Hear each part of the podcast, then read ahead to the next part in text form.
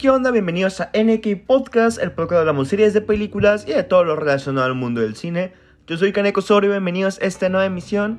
Te recuerdo que me puedes seguir en Instagram como guion bajo Kaneko Osorio y te recuerdo que le puedes dar a seguir al podcast, nada más tienes el perfil y le picas donde dice ir. Para que cuando haya nuevo episodio te salga ahí la notificación en tu cel y pues puedas saber cuando hay nuevo en lugar de esperarte hasta que suba la historia. Pero bueno, esta semana vamos a hablar de una película de las cuales eran de las más esperadas del año para mí. Yo creo que esta, junto a Dune y The French Dispatch, son de las que más espero este año. Vamos a hablar de Last Night in Soho, película por el director, el afamado, el maestro, el director Edgar Wright. Ah, ah, no sé cómo empezar con esta película porque... Quiero decir que no es mala, es una buena película. Pero yo sí creo que es de lo más bajo que ha tenido este director. Ojo, no eso no significa que sea mal, este director ha tenido muchísimas, muchísimas... O sea, una película me de este director es una película excelente en cualquier otro director. O sea, es muy buena película. Pero con las altas expectativas que tenía de, ¿no? Yo siempre he dicho, no hay que tener altas expectativas para ir cuando vamos al cine, pero pues es el director de una de mis películas favoritas, entonces era imposible que no tuviera altas expectativas. Tiene un cast de lujo, está mi morrita Anya Taylor-Joy, ¿cómo no habría de emocionarme? Y después del éxito que fue Baby Driver, que también creo que es de las más débiles de este güey. O sea, imagino, si es de las más débiles de este güey, imagínense qué tan buena es su calidad, ¿no? De películas. Pero bueno, como siempre voy a darles un poquito de lo que tenía antes de verla. Y les cuento, estaba muy emocionado. Edgar Wright siempre, siempre es constante con sus resultados. Y realmente era de mis películas favoritas. O sea, la que más tenía ganas de ver en este año. Para los que no lo hayan visto actualmente en cine, realmente sí les recomiendo mucho que la chequen. Hay que apoyar. Le fue mal en taquilla. Este director tiene mala, mala experiencia con la taquilla. Scott Pilgrim también cuando apenas salió le fue mal. La trilogía Cornetto no destacó mucho. Con el que más tuvo su destaque, con lo que mejor le fue, fue con Baby Driver en 2017. Hizo un poquito más de 100 millones. Que, por ejemplo, ahorita Las in Soho en su primer fin de semana ha hecho 4.2 millones de dólares. En su fin de semana de estreno en Estados Unidos. Entonces, pues... O sea, no es bajo, pero no es este después de lo que había hecho con Baby Driver y con lo que con el cast que tenía, no con las estrellas, esperaba que fuera a hacer más ruido, pero es lo que hay. Pero realmente les recomiendo mucho que la chequen. Para los que no lo hayan visto, aquí vamos a hablar sin spoilers, entonces vamos a hablar un poquito de la sinopsis para que estén en contexto. Y bueno, básicamente Last Night in Soho nos cuenta la historia de una joven amante de la moda. Viaja en el tiempo y termina en Londres en la década de 1960. Allí conoce a su gran ídolo, una cantante, sin embargo, tiene que descubrir que la vida en ese momento en el Soho es diferente de lo que ella esperaba. Bueno, en primer lugar, esta sinopsis está terriblemente mala. Yo siempre me baso en la que está en internet y sí, suele estar incompleta, pero mínimo esta sinopsis que es de las primeras que me salen está terriblemente mal, está, está horrible. Pinche sinopsis no, no te dice nada de lo que es la película y lo que te dice lo dice mal. Bueno, básicamente esta historia nos cuenta... Yo voy a darles una sinopsis más Mm, una más completita, mejor. La nos cuenta la historia de Eloise, esta joven de, de unos 19-20 años, la cual se muda a Londres para estudiar modas. Viene de un pequeño pueblo de, de Londres. No, de un pequeño pueblo de Inglaterra y se muda a Londres. Entonces ahí tiene unos problemas con sus compañeras, lo cual la termina llevando a un, un hotel en donde tiene estas visiones con una personaje de los 60 llamada Sandy, interpretada por Anya Taylor Joy, y la cual tiene estas visiones de su pasado, interactúa con ella y nos estará revelando un misterio tenebroso en el transcurso de. Ok, primero de todo quiero dejar en claro que es la primera vez que Edgar Wright experimenta con este género, con el género de terror. Normalmente sus películas son de comedia, slash acción, y comedia paródica. Entonces realmente me interesaba mucho cómo es que iba a desarrollar este género de terror psicológico. Y durante la primera mitad de la película lo maneja muy bien. Toda la primera mitad de la película a mí en lo personal me gustó. He escuchado distintas críticas que dicen que bueno, el personaje de Lois es un personaje muy simple, es un personaje muy X, que no tiene mucho relleno, no tiene mucho de y que las partes más interesantes son estos, viejos, estos viajes en el tiempo pasado y la dinámica que hay ahí. Realmente, con lo cual, pues, estoy de acuerdo, pero para mí no le quita mucho la experiencia de la película. Las actuaciones de ambas, de Thomasin McKenzie y Diana Taylor-Joy, están muy, muy bien hechas. Todo el cast, de hecho, actúa muy bien. Al principio de la película había notado que no, no estaba esta característica edición de Edgar Wright, ¿no? Sentía que... Lo platicaba con un amigo que la fuimos a ver que se veía... No se sentía como esa película de Edgar Wright que siempre vemos. Pero con el transcurso de la película lo fue implementando más. Tiene estos cortes en los cuales cambiamos de Eloís a Sandy, de Sandy a Eloís, muy dinámicos y muy, muy su estilo, lo cual me gustó. El terror maneja un terror psicológico por gran parte de la película que sí te mantiene eh, expectante y te mantiene ahí viendo qué onda. Pero el problema es en el tercer acto. En el tercer acto... Ah, el tercer acto pasa a ser... De, este terror psicológico pasa a ser un terror muy muy X, un terror muy convencional. Cae mucho en los screamers que se ven bastante X. Y. Y no sé, eso para mí mató un poquito de experiencia. Luego, tiene muchos. Este. Cosas que no tienen sentido, ¿no? Nos cuentan esta historia.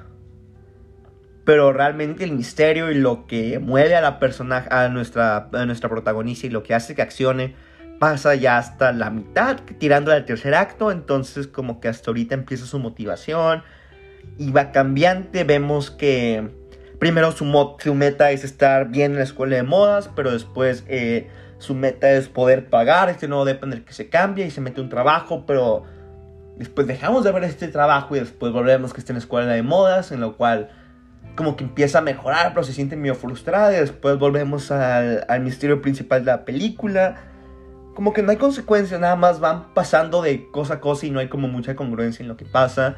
Igual, sin meterme mucho en los spoilers, eh, como esta congruencia con, con la narrativa de lo que, porque se, se juega con esta teoría de lo que pase en, el, en, estas, en este mundo, estas visiones que tiene Lois, le pasan en la vida real, pero hasta cierto punto, porque ciertas acciones no, y luego ella está como espectadora, pero luego ella lo está viviendo. Pero después termina que algunas de esas terminan siendo mentira y al final este llegan nada más no sé como que se hacen mucho bolas y terminan no siendo eh, abordado de la manera correcta luego nos muestran como esta especie de zombies que son como espíritus pero como que no tiene sentido esa parte todo todo todo, todo el problema está en el tercer acto y en cómo no tiene congruencia con sí misma no como es que a veces el guion de Edgar Wright se llega a sentir muy como muy facilón, muy simplón. ¿A qué me refiero con esto? A que trabaja en la gran ciudad que es Inglaterra, todo pasa aquí súper cerquita, ¿no? De que, ah, qué bueno que estabas aquí, porque así yo reconozco que tú dijiste eso y, y yo te creo porque... Porque mi abuela tiene esta similitud contigo, entonces es la única razón por la que te creo. Te creo yo, pero no la policía que le contaste la historia real. Es un poquito más complicado hablar del tema del misterio sin entrar en los spoilers porque te podrían estar diciendo, güey, de qué está hablando, ¿no? De como que misterios y abuela. Pero sin entrar mucho en spoilers no me puedo adentrar a lo que me refiero del misterio porque pues si no le quitaría un poquito la cura, ¿no? Pero sí, eh, un poquito de lo técnico, la fotografía está muy bonita, eh, no es extraordinaria, nunca ha sido el fuerte de Edgar Wright la fotografía, pero Está bien, juega muy bien con estos colores neón, eh, con la justificación en la cual, este, del porqué de la paleta de colores que maneja. La escenografía se siente por momentos muy... Ah, cuando estamos en la actualidad se siente bien, se siente vibra, se siente Londres, pero cuando estamos eh, tratando de tirar a este Londres de los 60 a través de las visiones, se siente muy fantasioso, como muy falso no sé si es la intención de la película que se sienta falso para darte este sentimiento de que, pues primero que no es real, que es una visión y después como este lado mágico de los 60. Pero se, ve medio piratón en momentos, entonces está bien. La edición, la edición es muy buena, las actuaciones son muy buenas. Anna Taylor-Joy, Thomasin McKenzie, Matt Smith, todos lo hacen bien. Pero sí, estos problemitas que puedo llegar a tener me... Ay, ahí me causan conflicto. Repito, es una buena película, completamente vale la pena que la vean. Edgar Wright. Yo creo que la tengo que ver una segunda vez, ya sabiendo el misterio para poder apreciar un poquito más de las cosas que son más lentas. Pero ahorita la pondré al nivel de Baby Driver. El Last Night in Soho. A lo mejor poquito abajo nada más. Entonces, si les gustó Baby Driver, yo creo que probablemente les podría llegar a gustar esta. Les repito, es de terror, por así de también yo creo que tener en cuenta eso. Es la primera vez que este director maneja con este estilo, este tipo de cine de, terror, lo cual se podrá entender que, que no le salga. Ahorita, pues siempre que uno intenta hacer algo que no, no, que no estás acostumbrado a hacer, tomas mucha inspiración. He, he, leído distintas críticas que dicen que trata de inspirarse en estos famosísimos directores de, de la etapa de oro del cine, de terror, que quiere jugar como con esa estética, pero como que no le sale mucho. Entonces, yo creo que es nada más cuestión que si le interesa todavía seguir en este género que... Si vuelves a otra película de terror, yo creo que va a aprender mucho de esta. Pero... Bueno, yo creo que es lo que podría decir de esta película. No me quiero explayar mucho en los spoilers ni, ni tratar de, indagar ahí por ahí. Muchísimas gracias por escuchar. Este va a ser un episodio cortito porque te quita, ¿no? Nos quita poder hablar de, de la película, explicarnos un poquito más el hecho de no tener spoilers. En los primeros episodios de los podcasts no me preocupaba mucho en los spoilers porque siento que... Pues hablaba de películas viejas, que ya si no las viste es porque no las querías ver. Entonces no había problema de spoiler. Esta Dune, por ejemplo, que hizo nuevas, trató de no, no decir de más. Igual, ¿no? Nada más son en, estos que a mí no me gustaría escuchar un podcast y que me contaran más o menos de qué tratara. Por ejemplo, si fuera a hablar de, Eternals que sale esta semana, pues ahí sí no hay problema de spoilers, ¿no? No es como que tú digas, uy, qué gran película va a spoiler, una película de Marvel. Uy, va para un buen de cosas. Entonces sí. Muchísimas gracias por escuchar este podcast. Te recuerdo que me puedes seguir en Instagram como arroba canecosorio. No, arroba guion bajo canecosorio. Sigo ahí bugueándome con el. con la onda esta de, del nuevo usuario de Insta. Este es el podcast número 50. Me acabo de dar cuenta. Eh, ¡Wow! ¡Wow! ¡Qué cabrón! Llevamos 50 semanas hablando aquí en este espacio, en NK Podcast. Realmente. Pues 50 es un número muy grande, ¿no? Eh, está, está en duda si hacer un. No un episodio. Bueno, sí, un, un especial de los 50 episodios o del año. Que sea para... Estoy pensando qué hacer. Yo creo que es más que nada que eso que me voy a esperar hasta que sea el año. Que también estamos a unas... ¿Qué? Dos semanas de que haya sido el primer, la primera emisión de este podcast. Eh, se ha pasado el año rapidísimo. Es increíble que... Que ya habíamos hablado de tantas cosas, tantas películas, la temporada de premios, realmente ha sido un viaje increíble. Aún hay en X podcast para rato, aún nos falta innovar en un par de cositas para que este podcast lo disfruten más ustedes. Pero estoy muy contento con lo que hemos hecho hasta ahorita, me he sentido mucho más cómodo. No tiene idea la cantidad de nervios que tuve el primer episodio que saqué, entonces sin duda alguna creo que he hecho un gran step up hasta el momento.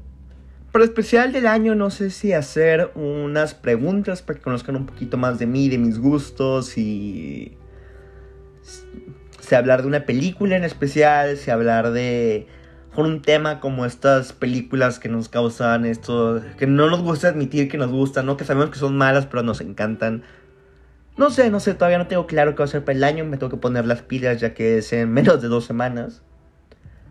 Pero bueno, repito, muchas gracias por estar aquí, estos 50, 50 episodios.